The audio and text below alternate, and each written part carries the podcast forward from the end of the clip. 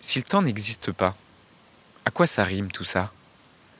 Les anniversaires, les Noëls, les fêtes, les mariages, les naissances. À quoi ça sert de s'inscrire dans une temporalité? Dans un monde où la question de la mort est souvent taboue, où vivre un deuil signifie encore être jugé, provoquer de la gêne, de l'incompréhension, quand ce n'est pas de la pitié, la grande question est celle-ci. Comment des orphelins comme nous, qui avons vécu très tôt la mort d'un parent, qui ne voulons pas porter ce poids sur nos épaules toute notre vie, ni qu'il impacte nos relations actuelles, comment nous pouvons y donner un sens nouveau, construire des relations plus profondes, et surtout, comment nous reprenons le pouvoir sur nos vies? Mon nom est Johan, et bienvenue chez les orphelins résilients.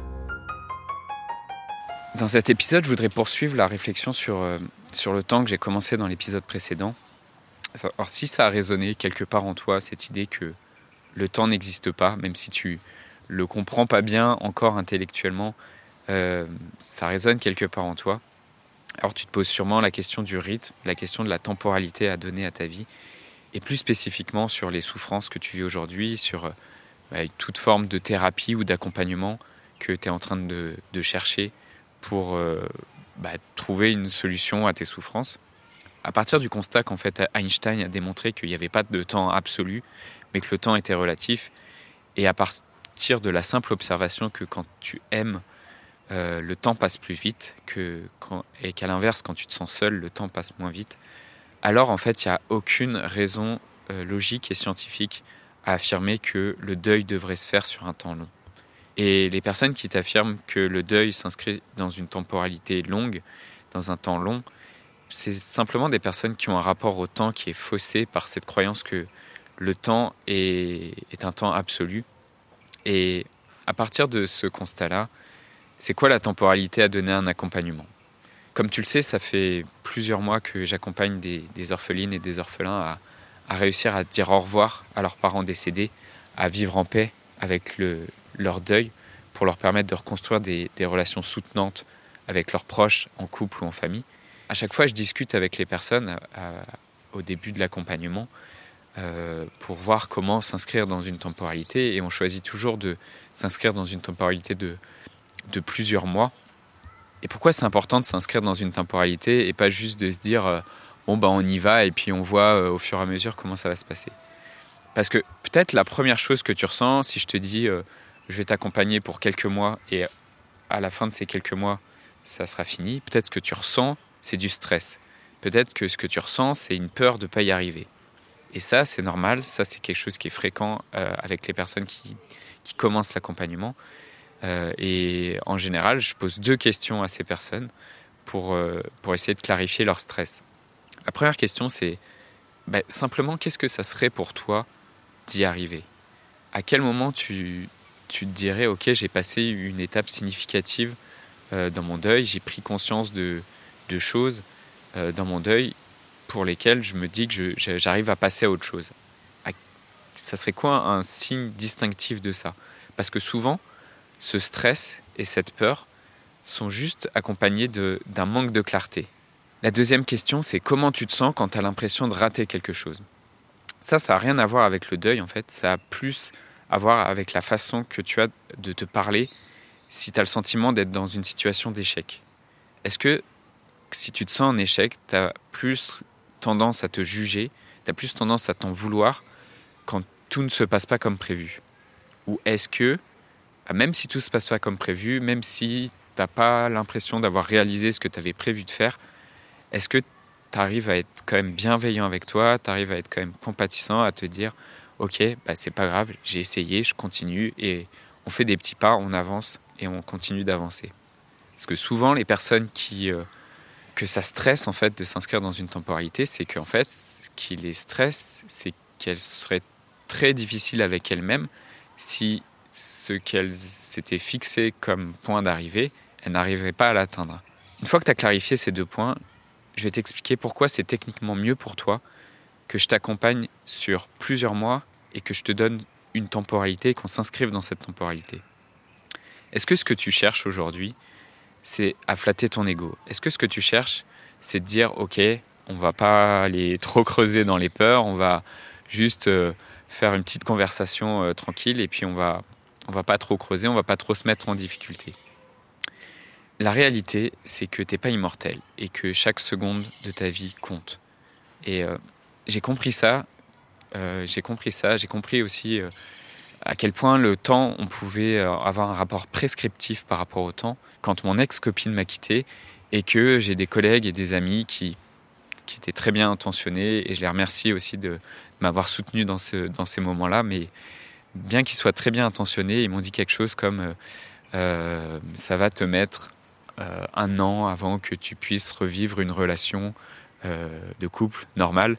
il faudra laisser passer au moins un Noël, un anniversaire ou je sais pas quoi. Et c'était des personnes très, très bien intentionnées, mais malgré tout, euh, enfin, quand ils m'ont dit ça, intérieurement, je me suis dit, mais c'est n'importe quoi en fait. Pourquoi? Qui a décidé qu'en fait je devrais mettre un mois? En quoi ta propre expérience de vie devrait conditionner la mienne? Et en quoi je devrais me dire, bah, ah oui, ok, bah, pendant un an, en fait, je vais pas.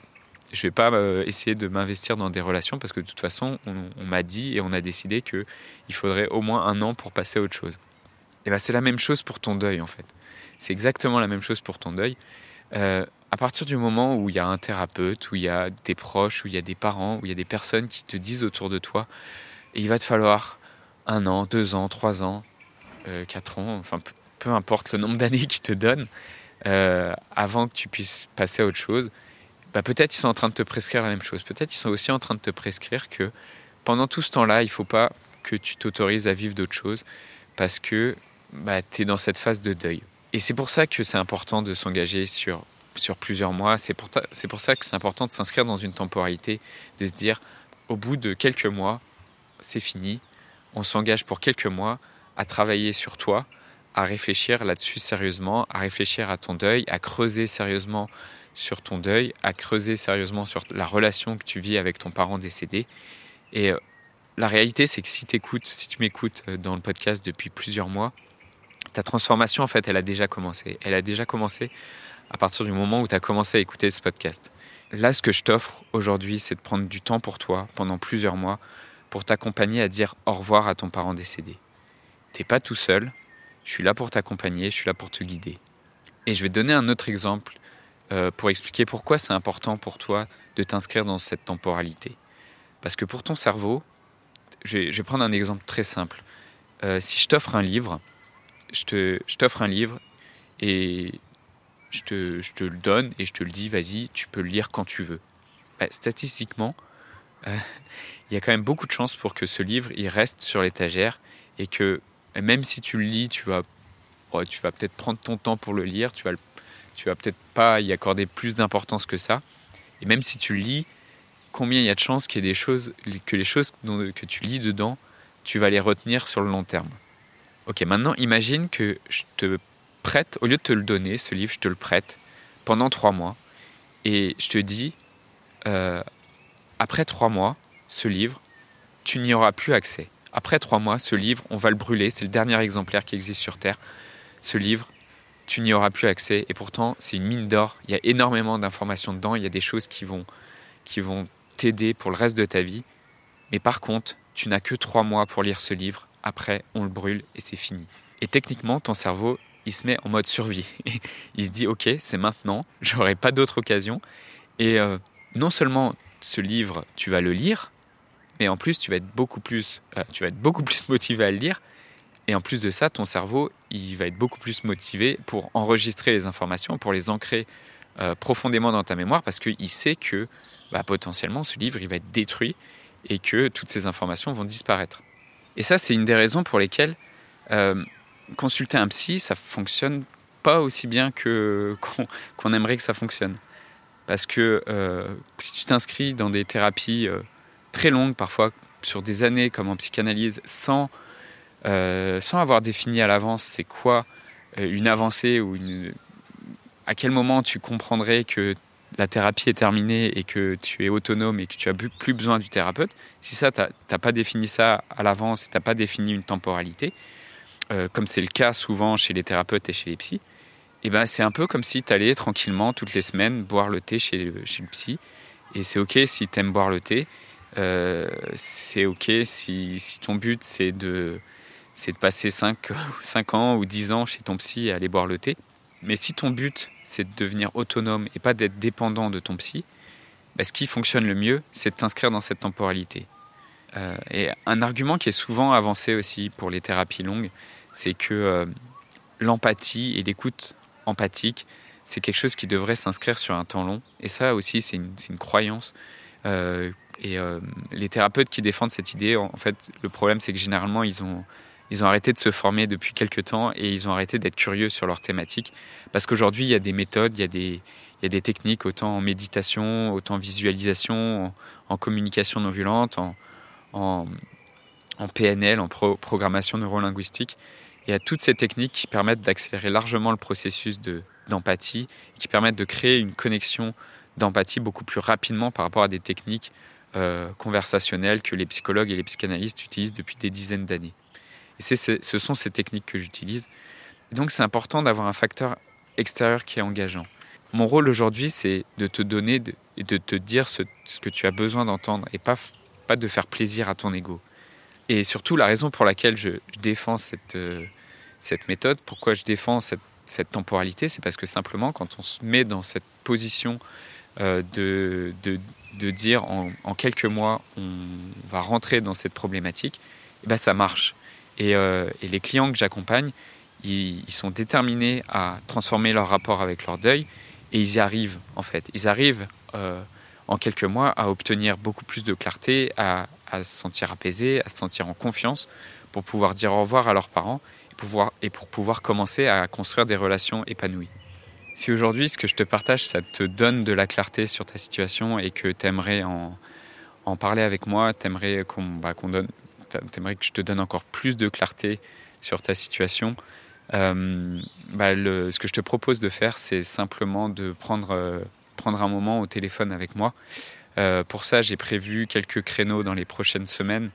Euh, tu peux prendre, tu peux t'inscrire sur, le site masterclass.orphelin au pluriel.fr slash rdv masterclass.orphelin au pluriel.fr slash rdv et ça me fera plaisir de, de discuter avec toi, de, d'écouter ton vécu et de, de, te donner de la clarté sur ta situation.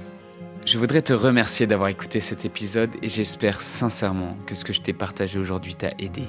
Si ça t'a aidé, alors assure-toi de le partager avec un autre orphelin qui en a besoin. Pour les prochaines semaines, j'ai décidé de prendre du temps pour discuter avec toi, pour comprendre et clarifier ta situation, pour te conseiller et te proposer les épisodes les mieux adaptés à ce que tu traverses aujourd'hui. Alors envoie-moi simplement un message sur Facebook. Pour m'écrire, le lien direct c'est m.me slash johan.orphelin et tu retrouves tous les liens en description du podcast. Le podcast Orphelin Résilient, c'est deux épisodes par semaine, le lundi et le vendredi à 8h. Merci encore pour ton écoute. Je te laisse découvrir le sujet du prochain épisode. À très vite. Dans le prochain épisode, je te raconterai euh, la fois où j'ai eu tellement peur que j'ai voulu m'enfuir en courant.